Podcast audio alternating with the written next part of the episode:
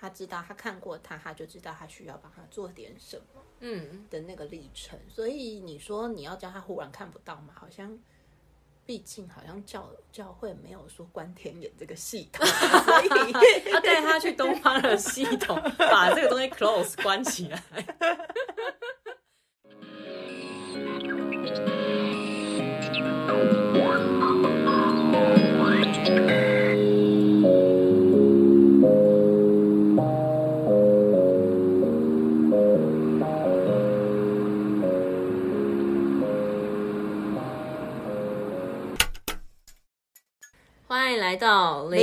天线孵化器，我是松松我。是果果。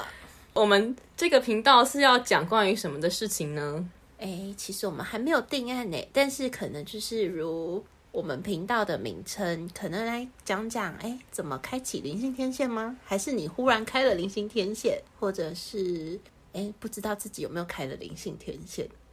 这件事就？是各各种天线的，有点像是观察或者是调整，告会告诉我们方法吗？或是告诉我们怎么去观察吗？嗯，可能会分享我们个人的一些观察到的现象或实物经验。哎，我要问松松，为什么想要聊这个主题啊？哦，为什么要想聊这个主题？因为啊，我我就有发现，好像很多人对于灵性这件事情会有比较多的浪漫的想法。所以呢，例如，嗯，你的生命经验里，你觉得最浪漫的事情是？但是我的生命经验没有浪漫啊，就是 就是会从小接触到很多会通灵的师傅跟师姐，所以我就感觉诶好像灵性这个字眼，大家一开始想到的可能是某某宗教的老师，或者是某某呃心灵课程的老师，他可能会有一些通灵的能力。那你觉得同龄能力给人家的想象是有事情需要询问的时候吗？之类的，就有点像是你去宫庙里面，它会有有一个鸡桶，然后突然之间有神明附身，然后可能告诉你一些他们知道的事情。对，你要不要聊聊有什么机缘让你接触到这样子的人？你你说通灵通灵的人吗？是，哦，什么机缘？我觉得很奇妙，就是从小时候开始，我的身边就是总是很容易不晓得是碰到呢，或是吸引到呃说自己会通灵的人。比如说像国小好了，国小的时候记得是二年级的时候吧，就我我转学到了一个新的学校，然后那个班级有一个长得非常漂亮的女生，她就是主动过来说要跟我交朋友，然后从此之后我们就变成好朋友。那我印象就是那个团体里面有三个人，然后他那个时候就会说我是某某神明的老婆，那你是哪一个神明的老婆？就突然间升级，就是本来只是女孩子们小团体的游戏，她就突然之间讲这样子，然后我也忘记我那个时候说什么嘛，就是胡言乱语，每天都会说，哎，那这样子，今天他给你什么讯息吗？还是他希望你可以做什么事情吗？然后就会说，哦，他今天可能会希望我们，呃，睡觉的时间可以长一点啊，或者是我们今天可能要去买什么东西来吃之类的。所以是买好吃的食物吗？还是健康的食物？当然就是福利社。那种很不健康的东西呀、啊，乐乐色乐色零食，我觉得那个可能只是我自己想吃或者干嘛，但是因为我进入了这个游戏的团体，所以我就必须要包装成是哦，今天是他，我有感觉到他可能想要我吃什么东西这样子。哦，所以在你现在回溯这个记忆里，你会觉得它是一个启发通灵认识的开始吗？还是这些人真的是有一个通灵的能力？据我的观察，应该是没有啦，因为我那个朋友现在他现在是已经完美转型成介绍美食的网红，对，所以他他的身份好像也也不是什么问世的师姐或是干嘛，对，所以我觉得哦，他的确是开启了我对于诶通灵或者是想，他是想象吗？所以想象是通灵吗？就是国小二年级的时候开始对这个东西有思考。那你启发的很早哎、哦，是吗？从小的时候，大家问你这件事的时候，你就会开始想象他是不是真的通灵。可是我觉得，因为我后来自己有再去探索跟挖掘我很多过去生在做的事情，所以或许这个东西是我比较熟的经验过很多次的事情，所以会在比较小的时候就诶有这个机缘去开始我对于通灵这件事情的想象。对，那我也很好奇啊，我不晓得那果果你呢？果果，嗯嗯，我觉得我小时候好像跟你的际遇比较不一样。怎么说小说时？候比较没有人在聊这些神明或是其他事情，但是家里是会有自己的宗教信仰，那最多可能对神明或通灵的想象，可能就是去收经。就是在你你的想象里面，就是通灵等于收金。可能就是那里的师傅或者是一些灵媒会告诉你一些什么。曾经妈妈有发生过一个疾病上的状况，然后可是医生好像是没有办法解决的，但是当时很小啊，所以实际上发生的事情我有点不太大概多小？国小以下哦，应该是幼稚园。之类的，因为那个是妈妈自己后来转述，她去找到那个师姐的历程，但是我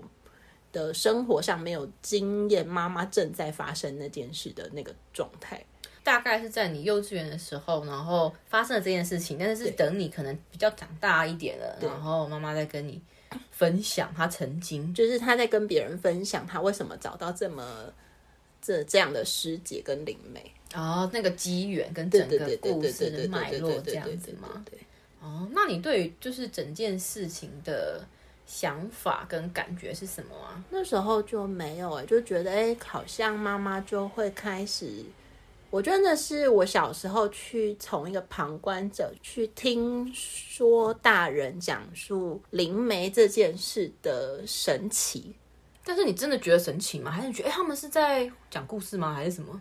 嗯，觉得神奇是因为妈妈说她这个状况，然后别人介绍她去这个世界这边，然后问了事，就发现好像是一些呃因果的问题。那反正最后解决，就反而是由这边的状态去做一个解决，然后就再也没有那个很严重的病痛。对，所以当时妈妈因此而相信这个灵媒的话，可以相信。所以自此之后，妈妈会每年会去呃年度问世，然后可能有的时候会带我们去收金这样子。为什么 你们有很多金需要收吗？我觉得，你觉得是我我我现在用现在的视角跟以前的视角不一样啊，要先谈谈我小时候。我小时候不会觉得特别去想象这件事是好或不好、欸，我反而是这样子，我就会觉得，哎、妈妈觉得今天要去做这件事情，那我就去，然后我就觉得，哎、好像做完了就是一个大家都安心的过程。哦，就是有一点像是每一年呐、然后嗯、呃比如说有生肖会犯太岁，然后我们就固定去庙里面点光明灯，是有点类似做这件事情的感觉吗？嗯，对，就是妈妈会去询问，哎，今年大家的状况怎么样啊？然后有没有需要去就是协调的啊，或者是注意什么事情啊？然后收金的话是平日，就是妈妈会觉得，哎，可能最近怪怪的，她就会觉得，啊不然我们去收金，嗯，就是已经变成一种日常的活动。变成一种日常，收金是你们家的日常。对，就是某一种各种大小事的日常活动。哦，原来是所以小时候对这件事可能没有特别多一份心力去思考，会觉得好或不好，就觉得、哎好像是一个类似拜拜的某一个行程，只是它是一个、一个坛这样子。嗯，那你长大了之后啊，你再去呃看这一整件事情，你的体验是什么？我的体验吗？嗯，我会觉得那个收金过程，其实呃，我现在回溯起来，会觉得看到很多人心是被安抚的。但是因为老实说，我后来自己在成长的比较大一点，就是社会进社会之后，我会发现那是一个对你人生会有被掌控的一个感觉。因为妈妈已经习惯了用神明说的话来限制你。因为早期可能刚开始接触，就是你小时候只是去收个金，就会觉得哎有事或没事，然后反正是有事去那里也会没事嘛，所以就是 就会觉得哎好像是一个很疗愈的过程。可是因为后来是遭遇，也不是遭遇，就是经验到我有一次是要出国，嗯，那对我来说是一个人生比较大的抉择。嗯，对，然后所以那时候妈妈就会觉得说，啊，不然去问师姐好了。哦，对于你要出国的这件事情，对，然后当然就是他有带我去，我自己亲自去听过。那师姐当然会去给一些神明给的建议，就是说，哎，可能现在呃，就是还要加强什么啊，或能力不太够，需要再补足什么啊？我觉得这个蛮正向的。但是我觉得最后会引发我对这件事产生一些怀疑，是因为妈妈私下好像还是去了很多次。嗯，但是她没有告诉我，直到我就是真的考上一个学校，然后就是刷了卡，准备要出国的时候，妈妈崩溃大哭的过程。嗯，为什么会这样子？他就说：“你不要去啦，神明说你会出车祸。他听起来是有一点可怕、欸。”是，然后但是当下的我就会觉得很冲击。那个冲击，我觉得就是分两个层面，一个叫做我就努力这么久，你也看到我在做什么，那为什么你要到最后一刻，我所有事情都做完了，你又要阻止我？这是第一个，我觉得我跟。他所谓的神明有冲突的地方，哦我应该说跟妈妈啦，不是神明，因为就是毕竟神明很早就告诉妈妈。哦，然后第二个冲突的地方叫做，我觉得神明是来协助化解事情的，那都是神明，为什么不能化解？只告诉我说我会做，我会发生什么事嗯，就有一种好像啊？你都告诉我了，然后呢？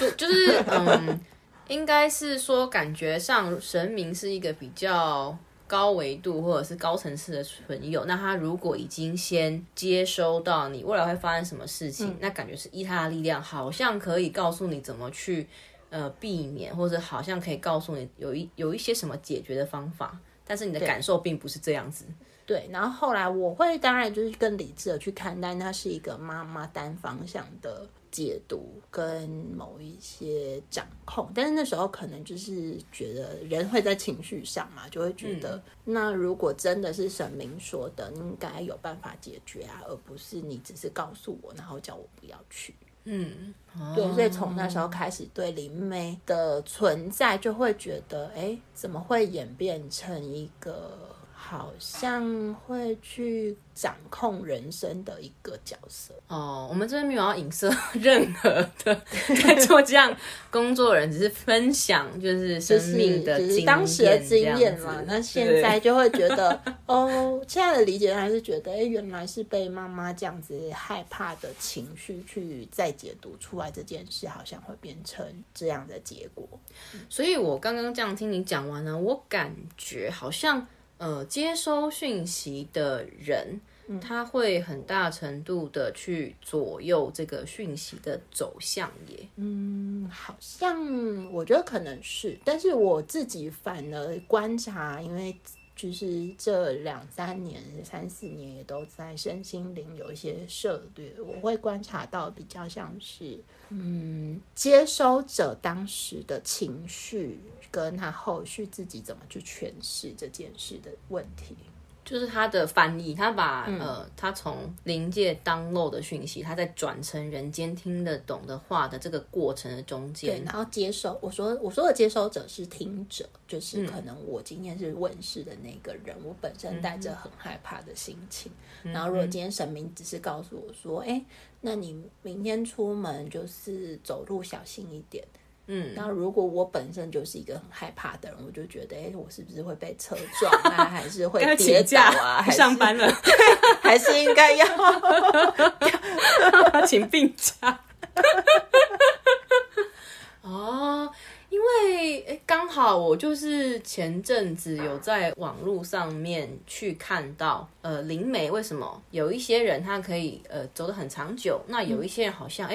突然之间就不灵了。他的那个关键是来自于他做这件事情的起心动念，比如说他做这件事情，他是想要去服务更多的人，或者是呃，我做这件事情是因为我觉得我很特别，因为我觉得我们两个的位阶我是比较高的，那我可能想要满足借由这个你没有我有这个通灵或是接收讯息的能力，去操控或者去满足一些我自己私人的欲求的时候，到那个时候好像就会慢慢的去失去所谓的很灵验的通灵能力。嗯我觉得这是一个我听我也听过这个观点，但是我自己的观察会比较中性。我会觉得人心本来，呃，你你每天面对的压力本来就是非常的多元。那你自己就算是灵媒，你也会有很多的生活状况。所以我觉得可能也许起心动念是是好的，可是在过程中发生了什么事情，或者是诶可能走着走着你就迷了路了。我觉得这就是一个很人性基本的一个历程诶。嗯我自己的观点是这样。所以，呃，接收讯息是他的工作的话，那他在做这个工作之前，他首先还是必须先是一个人，他还是要先去整理他自己的身心能量状况，是，才有办法更好的去转译我们刚刚说的那一些讯息喽。嗯，我觉得现在我的观点是，嗯，但是我觉得我必须要为一些传统呃灵媒讲一些话，因为我已经听到蛮多人，他可能小时候一些机缘引领他去开启这个能力，或学习这个能力也好，或是认识这个能力也好。但在这个过程中，他引领的那一些师傅，或者是那个过程里，呃，不见得真的有机缘让他去理解到你刚刚说，诶，我需要先整理身心这一块。嗯，对，反而很多人第一件事就说，诶，你有这个能力，你带天命哦，嗯，然后可能就会被带去各种场合训练。嗯不不光只是宫庙啦，我觉得甚至我自己有一个学生，他自己也有一些些预知的能力。然后他是在教会里的人，但是在教会里他都会说，哎，其实呃不是每个教会都这么开放理解这个能力。他的他的教会刚好是相对开放，所以他说他是甚至会被指定说是所谓的先知者的角色。那他对于这样子的被指定，他有感觉，诶，好像还蛮快乐，因为可以用这个东西去服务他所在的团体吗？还是他因为这样子也会有一些困扰呢？嗯，就我观察他的状况呢，我觉得他可能就是有一点，哎，我被委任这件事，那我也相信的神，那我就服侍这件事吧。哦，嗯所以听起来感觉是有一点，哎，好像也还蛮与有容焉的，因为我在一个我信仰的地方，然后我又发现我有这能力，又顺顺的被指派到先知的这个位置，感觉可以更大程度的为我所在的地方贡献一份心力。嗯，他觉得就是他的责任，我觉得反而比较像是，哎，我好像被赋予了一个责任。但这个是可以不要的吗？这我倒是没有跟他去探讨这么多，因为他自己就是很呃，他自己的人给我的反应就是觉得我好像就是接了这个责任。所以他是没有意识到，其实我是可以有所选择的吗？嗯，我觉得某一种程度是，应该是说，他也发现，就是他的确也也可以看得到某一些人需要帮助啊。然后我举那个故事的例子哈，他就是看到呃，可能就是眼前忽然闪过一个画面，然后可能是穿着。某一个颜色衣服的人，然后就是看起来很可怜的样子，然后可能过了几分钟之后，他的确在某一个地方就看到了那个人，他知道他看过他，他就知道他需要帮他做点什么，嗯，的那个历程。所以你说你要叫他忽然看不到吗？好像，毕竟好像教教会没有说关天眼这个系统，所以 他带他去东方的系统，把这个东西 close 关起来，因为我。自己感觉是，如果呃这个东西它没有就是经过有意识的去控制，我自己的感觉是会很好呢。可是我觉得每个人通灵程度，好像每一个人，嗯，我我现在理解，每个人通灵的频道也好，频率或者是层次，本来好像就不太一样。所以你说对这一些人来说，是不是真的造成困扰？他倒是在那个、呃、学习的过程里面，没有特别跟我反映到这件事情，嗯，或者是可能只是他没有告诉我。哦，所以你并没有从他那边听到说，哎，我好像因为最近就是突然太多人要找我帮助了，所以我身体觉得好累哦。这只有发生在我们身上，一直好累，一直都只能躺着，不能起来 做日常的工作。我们其实在说我们的心声。我也蛮好奇，但是有一些人的，他们好像就是很不是每天，然后也不是每次，然后就是偶然需要他就会看到或听到。我后来的旅程就是，对，就是开启这样的天线之后，就会发现为什么来找我的人也都有具备同样的能力，还是因为你的灵魂有下注下那个意图，在下意识。我希望接下来我开课，然后收到的学生。都是需要就是被被调整什么灵性天线吗？还是要做一些检测？这我们就其他集数再讨论一下关于这件事情灵魂的安排这件事情。那其实我呃有的时候都会有一点好奇，因为毕竟我可能很小就跟各种很奇人异事或者是呃宗教团体就是都有待过嘛，然后游走，我就。有发现一件事情，就是通常好像，呃，说自己是有通灵，或者是嗯厉害的通灵老师，或者什么其他的人，大家的身体的状况好像都会比较，嗯，不能说不好，但是就会很不在意。哦，你觉得是不在意的状态吗？那你有请教过这些人吗？嗯，我曾经就是很委婉的去询问。呃，某个老师就说：“哎，那这样子的状态，有想说要透过什么比较实际？比如说，哎，我可以介绍这种整脊的，或者是介绍他可能可以做什么运动去调整，嗯，他的身体的状况，或是要看中医吗？也，我感觉这边也有很多口袋名单可以告诉他。但是，呃，那个时候那个老师的回复是讲说：哦，我现在呃还没有想要。”做这些事情也，或者是他说他会说哦，我感觉我的身体目前好像还 OK，并不太需要这一些外在的方式去帮助让我身体更强壮，或者是呃之类的。反正你接触到的会这么具体的去说明这件事情，会啊，会讲啊，嗯。我自己嘛，我觉得我因为这几应该是说这几年的经验看到的人，反而是你说的那种，我有遇过，就是他可能也会说他哎修行多久，然后可是真的身体的时候，你常常遇到他，他就会说哎身体不舒服，然后再休息，或是头痛、胃痛，对，然后我倒是没有特别去探究为什么，但是有时候也会像你这样子，就说哎。可能说要不要去看个中医？因为我想说，哎，可能大家可能不喜欢看西医呢，看中医。然后他就说，哎，可以讲啊，但是我可能很久没有在吃药了，所以就是看看这样子。对他就是用这种方式回复我。然后可是如果像是我刚刚说的，哎，可能是那一些学生之类的，我不知道是不是比较年轻，哎，就是。他们会有不一样的回复方式，嗯，他们就会觉得，哎，可能就可以去注意一下。可是，或者是他自己有学的其他的理解或疗法，那可能就会也想要用那些方式去去尝试。那你有去追踪就是后续吗？就是哎，他说他有这些方式可以做，然后你心里觉得哎。好哦，就是你有找到一个跟你自己身体校正的工具，嗯，那你有可能比如说在过一两个月之后问他说，哎，那你现在透过那样子的方式，呃，疗愈啊，或是调整啊，有感觉比较轻松吗？嗯，